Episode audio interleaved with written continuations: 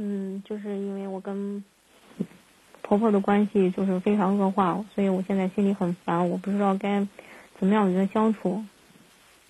啊，我都觉得我现在就是不能看见我婆婆，就看着她就烦，就到这种程度了。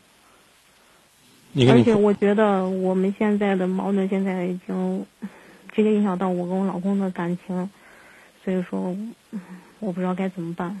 因为我们脾气首先都非常的倔，嗯，然后就是，而且他这个人就是挺爱唠叨，也挺招人烦的。我的脾气又特别不好，所以说就经常吵架。就没结婚之前就吵架，结婚以后反正也吵过。现在我就是我都不能看见他，他现在可能对我也是一样的。为啥呀？我就问你为啥呀？为啥跟婆婆的矛盾无可调和呢？因为我从心底里烦他，而且。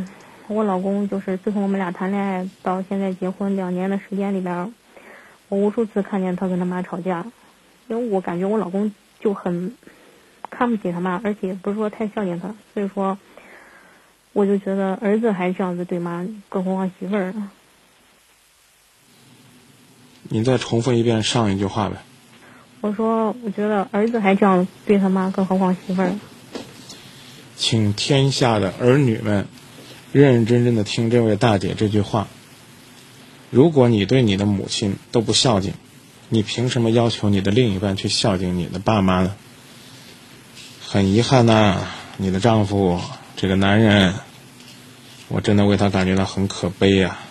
但是现在他他的态度好像转变了，因为因为人家是亲人呐，对不对？他跟你离了，他还能再找个媳妇儿，他跟他妈要。反目了，他什么时候能够再拥有一个养育他成人的妈呢？我真的不知道，我要是上来就把你这个批评一顿，是不是对你挺不公平的？但是你有什么你有什么资格不尊重这个老人呢？你有什么资格不去喜欢这样一个把你最最喜爱的这个男人，从那个咕咕坠地、牙牙学语、蹒跚学步、嗷嗷待哺，养成了今天成为你眼中的白马王子的人呢？爱屋及乌吧，多好啊，对不对？你得换过来想想，你们家有孩子没？没有，刚结婚。刚结婚，你将来是想生个儿子，想生个女儿啊？说心里话，啊？生女儿。生女儿，真喜欢女儿是吧？生女儿将来最起码没那么多事儿。哎，生女儿可以做媳妇儿，将来还得受婆婆的气，还不如生个儿子呢。生个儿子呢，到时候他可以不孝顺他妈，然后带着媳妇儿一块儿不孝顺他妈。你是你将来孩子的榜样啊，对不对？你怎么对你婆婆，将来你的孩子指不定怎么就对你呢？因为你说的很明白啊，你之所以如此胆大妄为吧，哎，那就是因为你这个丈夫没有做好榜样。这话不错吧？你丈夫要是一个孝子，那我觉得。应该就没问题了。所以，既然你的老公都已经开始转变了，拜托你也开始转变转变。但是别让人家说你是不懂事儿、不懂理、不孝敬的了。但是现在张明老师，我我知道我身上有很多毛病。有毛病改啊！但是他作为长辈，他身上也有很多毛病。他可以不改。他管的特别多。我觉得我们现在结过婚了。请举例说明。比如说，现在结过婚了。他还时不常的来我们家，而且有一次下午我正在睡觉，他居然直接就是连门都不敲，直接开门进来他也以为家里没人，我不知道他当时来什么目的，我也没问。谁给他钥匙？啊？他本来就有钥匙，因为房子是他买的。对啊，那你就没感激过这老人给你们买个房子？你换锁呗，行不行？那我老公肯定不同意。你只管先换了，反正你老公怕你。他不是怕我。只是以前就是遇到遇到这些我们俩争执，我老公就是尽量让着我。现在我老公都说，他说，他说我因为你不知道受了多少委屈，让他父母都误以为他不孝敬父母。当时领结婚证的时候都没跟他家人说。啊，我再问你个问题。嗯。你你这个丈夫跟婆婆跟你这个婆婆就是跟他亲妈吵架，做的对不对？一开始觉得不对，但是后来。你就开始跟着你。这个老公同流合污了，一丘之貉了，一拍即合了。一开始我对他妈挺尊重的，但是你你应该永远的尊重。你们两个都是年轻人，你有那个觉悟呢，你就这个去教一教你的这个老公；你没有这个觉悟呢，你老公就带一带你。这点我觉得你真的做的很差劲。生活当中，我遇到的这个朋友们比你做的好得多。儿子脾气不好，这媳妇儿呢出来做和事佬，这你俩可好，变本加厉。我只问你，你错了，你能不能先改？你甭管你婆婆，你婆婆她要想改了，她给今夜不寂寞打电话，我也劝她，老人不能为老不尊，我们得有个榜样啊。年轻人有年轻人的空间，你去的时候最好打个招呼。我能改，我我我愿意。既然我老公现在都转变了，我肯定我要不转变。我觉得那你俩就该分道扬镳了，真的也不至于这么严重吧？我希望是这样，你肯定是这样的。而且这个作为一个男主持，今夜不寂寞现在没女主持啊。作为一个男主持，我真的可能有的时候说话的时候会站在男人的角度去考虑考虑，因为你是母亲呢，我其实也是站在你的角度去考虑啊，对不对？明白不？但是我觉得我我将来作为一个老人，我不可能像他做的那么失败。嗨，你做做你作为一个媳妇儿，你都这么失败呢？你要就这么下去，你可能还不如你婆婆呢。你要现在有所改变了，你将来肯定比你婆婆做的好。还而且用肯定的有点过分，可能会比你婆婆做的好。婆婆年龄大了，脑子可能转的慢了。他这个人虽然心眼儿很好，就是他能够做到这个，对人家很好，就是你你你心眼儿有有你心眼儿有你婆婆好吗？没有。那你这辈子会说话呀。你会说话有啥用啊？口蜜腹剑，腰里别着刀，嘴上带着笑，啊，张明张明啊，我挺喜欢你节目，说的挺好，背后一刀，跟人说那是老乡老乡，嘴上喊老乡，背后插一枪我不是。那个意思，但是他就是特别不会说话，就是动不动就说话，容易得罪人。他对你再好，就是让人很烦。刀子刀子嘴豆腐心，对你很好，让你很烦。你应该知道，这基础是对你好。我再问你一个问题：他要是你亲妈，你会这么着吗？反正我也跟我妈吵，你跟你妈吵，你俩没事儿。正如那那那你听我说完，正如他儿子吵，他俩没事儿，你吵就出事儿了那对呀、啊！所以你就别吵了，像尊重一个普通老人那样尊重他。你同意不同意？同意。但是同意就好了我心里边还有还有一些问题，我想请教您。你先告诉我，你改不改？我肯定会改，你先告诉我，你以后是不是要比你老公更孝顺你婆婆？是。那就行了。但是现在我想问，就是我总觉得好像婆媳，人家都说婆媳是天敌，好像总是在争那个男人。我觉得有时候他好像觉得我老公对我好，他都很不高兴，总是说跟他跟他儿子说娶了媳妇忘了娘，我都不知道他什么意思。以前吵架的时候我还说，我说你是不是你儿子对我好，把我看得比你重，你都不高兴？他还说啊，没有一个父母会那样想，但是他确实那样想的呀。他就是那样想的，有错吗？他辛辛苦苦、含辛茹苦养了二十多年的，现在对你言听计从，为了跟你在一起，他儿子捏着忍着，一肚子气撒在撒在他身上，他公平吗？他就这么想的，能怎么地？他能把你抢走吗？他是不是天天哄着你老公跟你离婚？没有吧？没有，对呀、你就让他想想。再说的难听点，他能想几年？百年之后，这幸福生活不就是你们的了？你心里边老不平衡，你天天跟他较劲，嘿，你还有胆量跟你这个婆婆把这事儿摆出来？这个这是一个不可调和的矛盾，这是你自己下的定义。婆媳之间是那干嘛还那干嘛他还不承认呀、他说、啊、我就希望你们俩过得好，但是我我觉得我你想让他说什么？我就希望你俩过得不好。你这媳妇儿怎么这么不通情理啊？你婆婆就算心里边打心眼里边就盼着你俩离婚，她面上说个这个好听话不对啦。你这媳妇儿，你刚刚说你媳妇儿婆婆不会说话，你婆婆相当会说话了。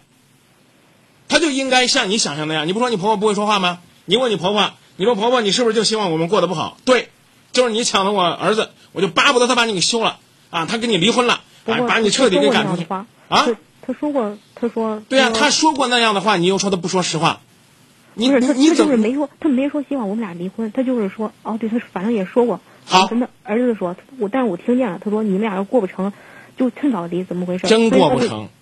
我要是你们街坊邻居，我八成也会这么说。我作为一个局外人，我都快受不了了。你既然理解老人，老人又不跟你一块儿住，我经常来啊、啊，我这句话给你放在这儿，你还别听着不舒服。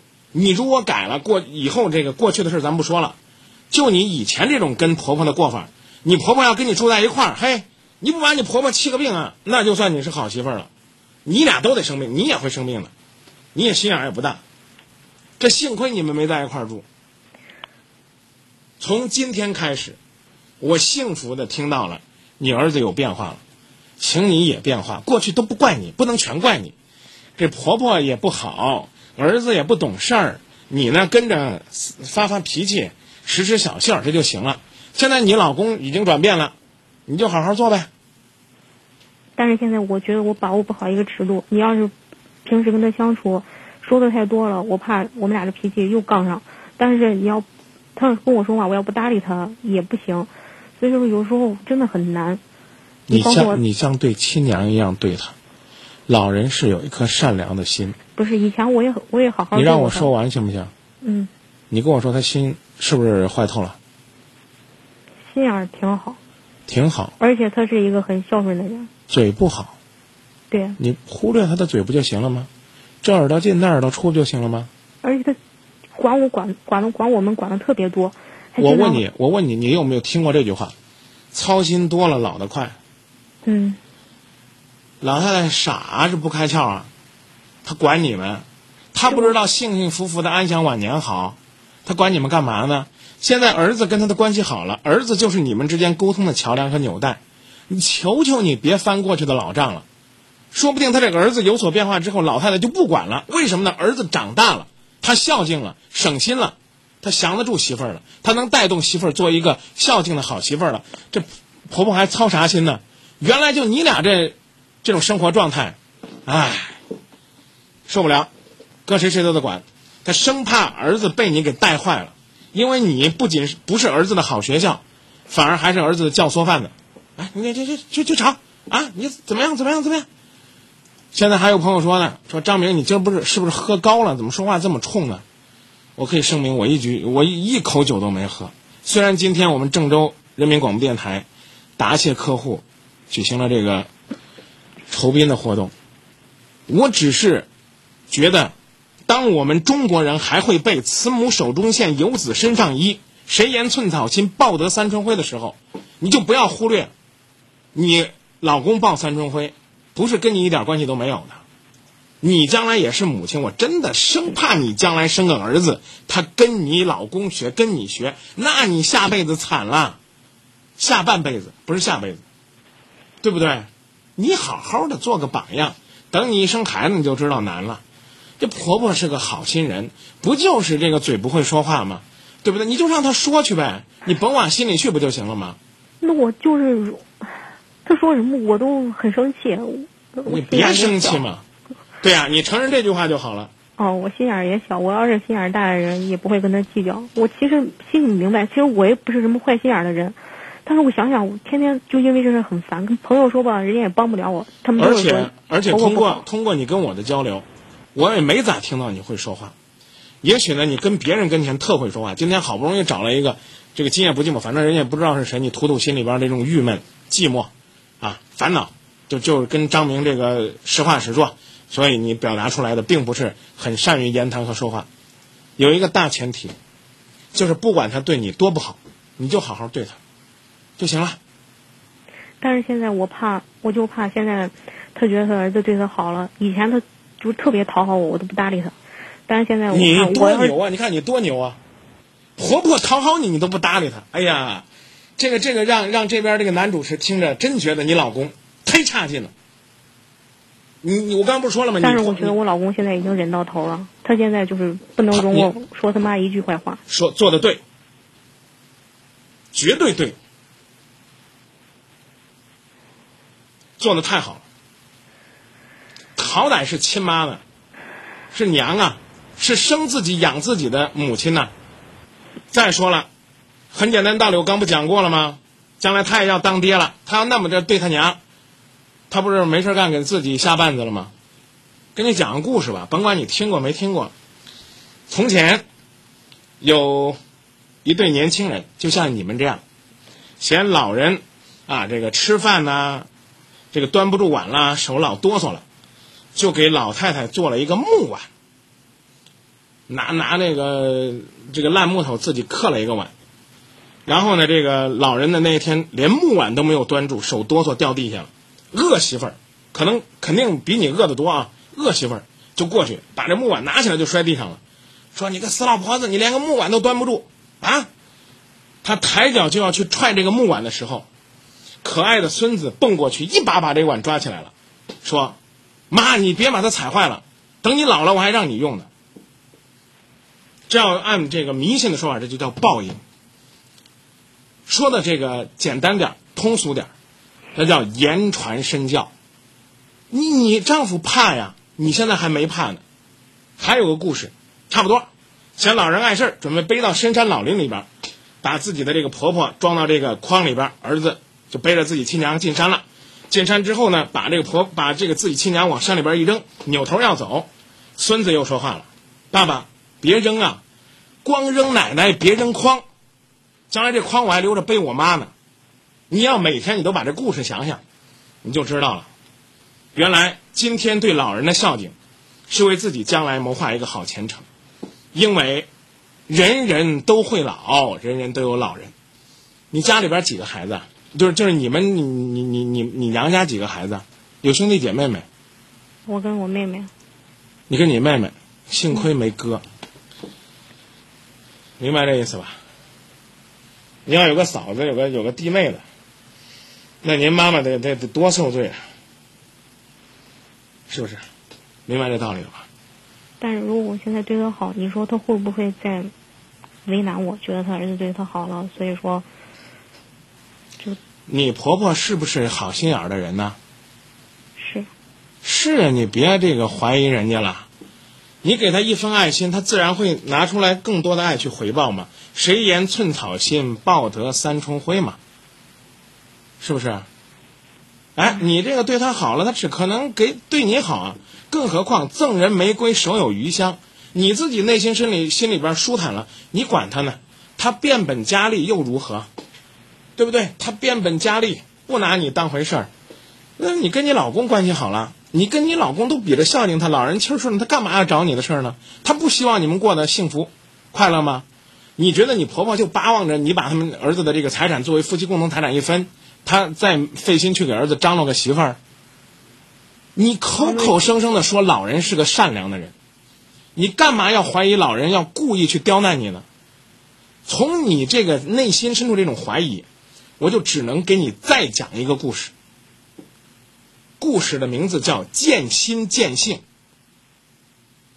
说的是苏东坡和佛印禅师两个人面对面。苏东坡说：“佛印禅师，你看我像什么？”佛印说：“东坡居士，你看起来像一尊佛。”苏东坡笑一笑说：“佛印禅师，在我眼里，你看起来像一坨屎。”然后之后他特高兴回家。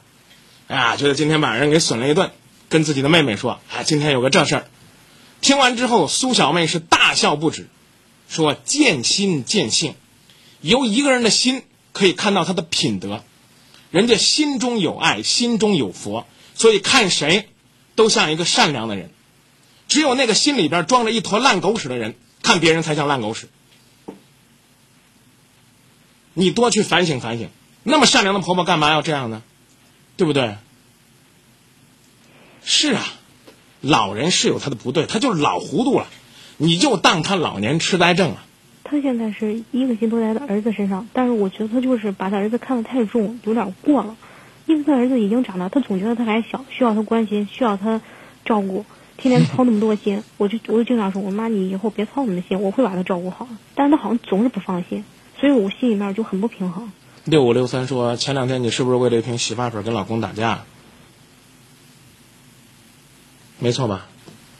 没有啊。不是你啊？嗯。嗯，然后他就是我我嗯，我想我想问，房子虽然是他买的，你说他就是在不知道有没有人的前提下，就是直接打开门，你觉得这样做合适吗？不合适。你你就准备骂他一顿，准备打他一顿？不是，我想就是找个机会，就是把这件事跟他说一下。你让你丈夫跟他说。那你说他经常来，你觉得？经常来，经常来，你有没有发现屋子里边有点变化？打扫打扫卫生啊，通通风啊，换换气啊。趁我们在家的时候来，反正是结婚之前就因为他动过我东西，就已经吵了一架，他也不会再动我东西。牛啊，真牛！哎，你你说我要是认识你老公，我你觉得我会不会劝你老公跟你离婚？反正我十有八九会的，真的，我不该说这样的话。我我这房子虽然是他买的，但是我他错了，是他错了。我刚问你，你能骂他一顿还是能打他？你已经跟他吵一架了，你还要直接去跟他说？我让你通过你丈夫跟他说有错吗？没有啊。这不真不明事理呢？你丈夫是你跟婆婆的桥梁。但是我要是跟他说了，我老公肯定这些小事他不会，他不会去跟他妈说的。实在不行的话，我今天宣布一下，我不接热线了，要不然我们后边还有朋友在等着。你说要不然今天都让你倾诉了，反正我可以向你声明。我就是个女的，我也不会帮你说一句话。百善孝为先，你的婆婆做的很好，她很孝敬她的父母。遗憾的是没有给你们做来榜样，他已经占了百善为先了，你一点都没占。跟他儿子，现在你们刚刚的要往善那边走，你还要拉平衡，说他妈怎么样对我，我怎么样对他妈。我要想变好，他妈得首先跟我。啊，表示这个示好，而且张明，你得给我保证，我对他好了，他妈不能有一丁点对我不好，要不然的话，你今夜不寂寞承担责任，我承担，你只要就这么做，明年什么感动中原，感动中国，我投你一票，你做不到，我号召今夜不寂寞都给你投票，你做得到吗？你有多少委屈，你都打掉牙往肚子里边咽，你做得到吗？我会让我老公尽量去做吧，最起码先做个表面吧。你真的很实在，这句话我就不批驳了。先做表面吧，你这就不容易了。这你想，这都不发自内心，的笑的时候都是皮笑肉不笑装的。哎呀，那我确实是发自内心看见他，我就很讨厌呀。您那你不爱你老公？那你的意思？你爱你老公，你得爱，把你老公生大养大。对你有恩有德的这个婆婆，你说我要接你电话的时候都嬉皮笑脸的，皮笑肉不笑的，你能受得了吗？反正我是受不了。是不是我这个人太自私了？啊，慢慢改吧。人贵有自知之明，你占了一贵了，已经有自知之明了，挺不错的。你没听出来我在往好人堆里边拉你吗？做好人，做好媳妇儿。但是如果说我。以后就对对他母亲的态度要是转变了，他妈会不会觉得我怕我老公呀？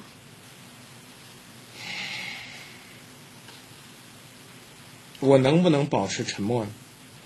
不好意思，不该这样问。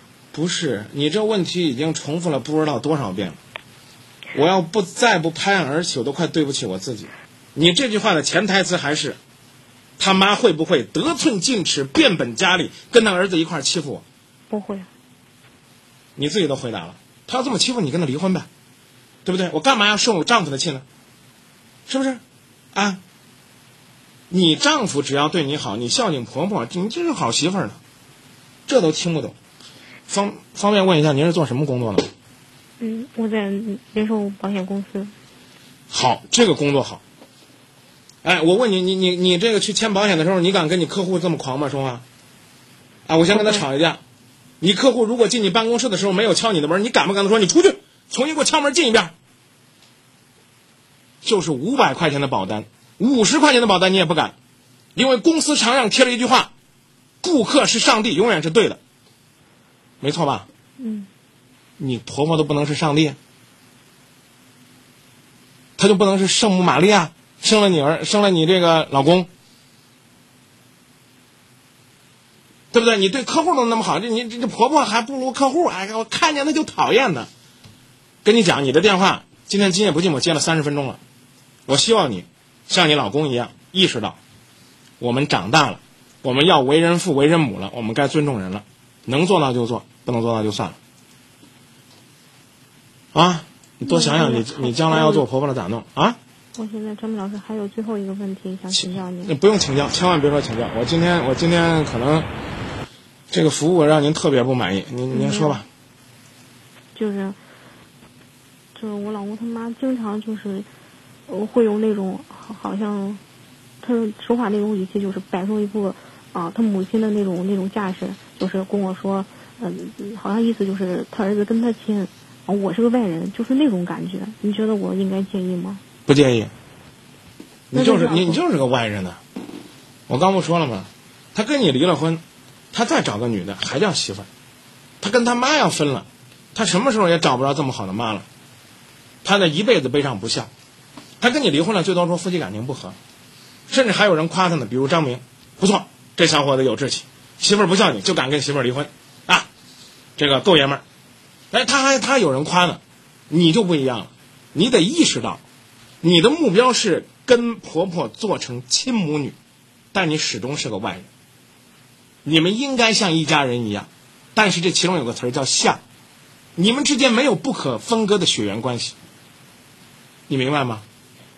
你要跟他儿子一离婚，你俩你俩走大街上谁都不认识谁，那都没事儿。但是我老公为了我也付出很多，而且他确实把我看得比他母亲重。那那还不行吗？他妈这个心里边念叨两句还不行吗？他妈摆出来一副母亲的面子跟你说话都不行，怎么着得让你当娘？颠倒过来，求着你跟你说话，明白了没？